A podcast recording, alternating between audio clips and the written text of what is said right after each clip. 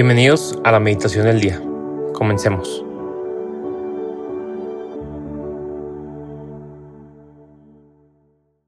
En el nombre del Padre, y del Hijo, y del Espíritu Santo. Amén. Ven Espíritu Santo, llena los corazones de tus fieles y enciende en ellos el fuego de tu amor. Envía, Señor, tu Espíritu Creador y se renovará la faz de la tierra. Oremos. Oh Dios, que has iluminado los corazones de tus hijos con la luz del Espíritu Santo, haznos dóciles a sus inspiraciones para gustar siempre del bien y gozar de su consuelo. Por Cristo nuestro Señor. Amén. El día de hoy, sábado 18 de febrero del 2023, vamos a meditar el Evangelio que se encuentra en San Marcos, capítulo 9, versículos del 2 al 13. En aquel tiempo, Jesús tomó aparte a Pedro, a Santiago y a Juan, subió con ellos a un monte alto y se transfiguró en su presencia. Sus vestiduras se pusieron esplendorosamente blancas, con una blancura que nadie puede lograr sobre la faz de la tierra. Después se les aparecieron Elías y Moisés conversando con Jesús. Entonces Pedro le dijo a Jesús, Maestro, qué a gusto estamos aquí hagamos tres tiendas, una para ti, otra para Moisés y otra para Elías. En realidad, no sabía lo que decía, porque estaban asustados. Se formó entonces una nube que los cubrió con su sombra, y de esta nube salió una voz que decía, Este es mi Hijo amado, escúchelo. En ese momento miraron alrededor y no vieron a nadie sino a Jesús, que estaba solo con ellos. Cuando bajaban de la montaña, Jesús les mandó que no contaran a nadie lo que habían visto hasta que el Hijo del Hombre resucitara de entre los muertos. Ellos guardaron esto en secreto, pero discutían entre sí qué querría decir eso de resucitar de entre los muertos. Le preguntaron a Jesús, ¿por qué dicen los escribas que primero tiene que venir Elías? Él les contestó, si fuera cierto que Elías tiene que venir primero y tiene que poner todo en orden, entonces, ¿cómo es que está escrito que el Hijo del Hombre tiene que padecer mucho y ser despreciado? Por lo demás, yo les aseguro que Elías ha venido ya y lo trataron a su antojo, como estaba escrito de él. Palabra del Señor, gloria a ti, Señor Jesús. Antes de comenzar la meditación, cierra los ojos, tómate un momento y sube a tu propio monte Tabor, a ese lugar de encuentro. Puede ser tanto físico como espiritual. Y acompañemos a los apóstoles en ese momento en específico, porque el día de hoy trataremos de entrar al corazón de uno de ellos, Pedro de ese Pedro impulsivo que siempre tiene liderazgo, que es aventado y dice todo lo que le pasa por la mente y el corazón. Ese Pedro que muchas veces por miedo, por buscar controlar, o en otras palabras, por buscar meter en cajitas a Jesús, no acoge la gracia del momento. Y si lo pensamos bien, realmente creo que todos podríamos actuar como Pedro porque qué miedo, qué miedo ver aquello que nuestra razón no alcanza a comprender y que nuestro corazón no alcanza a acoger, pues se cierra en sí mismo. Qué miedo ver más allá de nuestra fragilidad, a aquello que estamos llamados a ser. Qué miedo dejar entrar a la luz en esos espacios de oscuridad en nuestro corazón.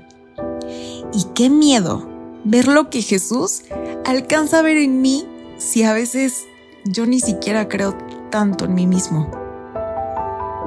Y entonces, como respuesta, busco una explicación humana a aquello que solo se entiende por fe en su presencia. Entonces, respondo desde el miedo, desde la pequeñez, desde la mirada de mi herida. Entonces me cierro a coger la verdad sobre quién soy. Me cierro a escuchar y a ver con los ojos del corazón. Y peor aún, me cierro a su presencia y bajo igual de confundida hacia mi vida cotidiana. Pero la pregunta aquí es, ¿qué pasaría si el día de hoy suelto todo esto, Señor? ¿Qué pasaría si me dejo envolver en tu presencia? ¿Qué pasaría si te permito revelarme la verdad sobre quién soy? ¿Qué pasaría si dejara entrar tu luz en mi obscuridad? ¿Qué pasaría si viviera desde la fe y no desde el temor? ¿Acaso no poseería lo que me espera? Es decir, una vida en tu presencia y envuelta en el amor, como diría San Pablo. Qué diferente sería vivir mi vida como hija en lugar de vivirla desde el temor de mi herida. Pero claro, esto también exige a su vez que pueda ver más allá.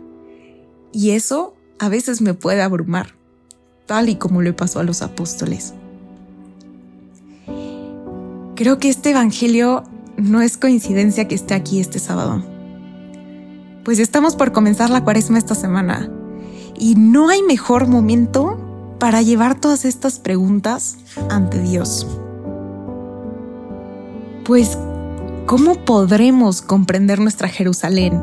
Es decir, nuestra cruz, lo que nos cuesta día a día, nuestro sufrimiento, incluso nuestra herida, nuestra fragilidad, nuestra pequeñez. Si no sabe, no sabemos y nos dejamos mirar por el amor. Si no conocemos en dónde está puesta la esperanza de nuestro corazón. Si no recordamos que en el amor no hay temor.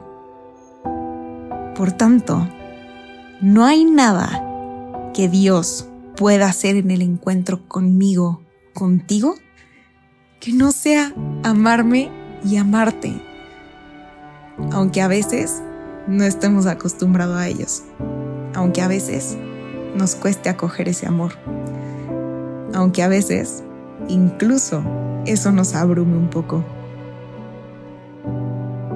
Con todo esto, el día de hoy, estando en el monte Tabor, en tu presencia, Señor, te pedimos la gracia de que una vez que bajemos después de este encuentro, después de esta meditación, también bajemos las defensas de nuestro corazón, de nuestra mente, de las estructuras y barreras que pueda haber bloqueando la gracia que nos quieres dar el día de hoy.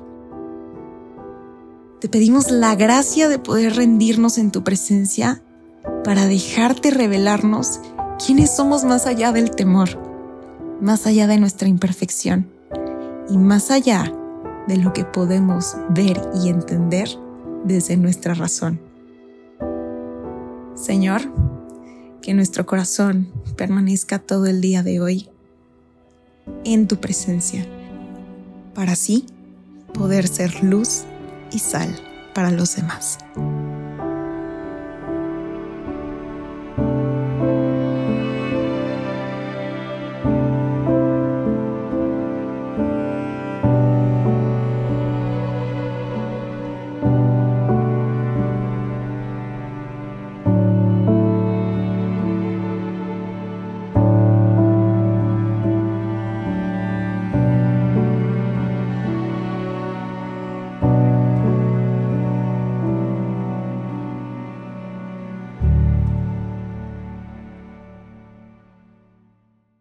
Damos gracias, Señor, por todos los beneficios recibidos. A ti que vives y reinas por los siglos de los siglos. Amén. Cristo, Rey nuestro, venga a tu reino. María, Reina de los Apóstoles, enséñanos a orar. En el nombre del Padre, y del Hijo, y del Espíritu Santo. Amén.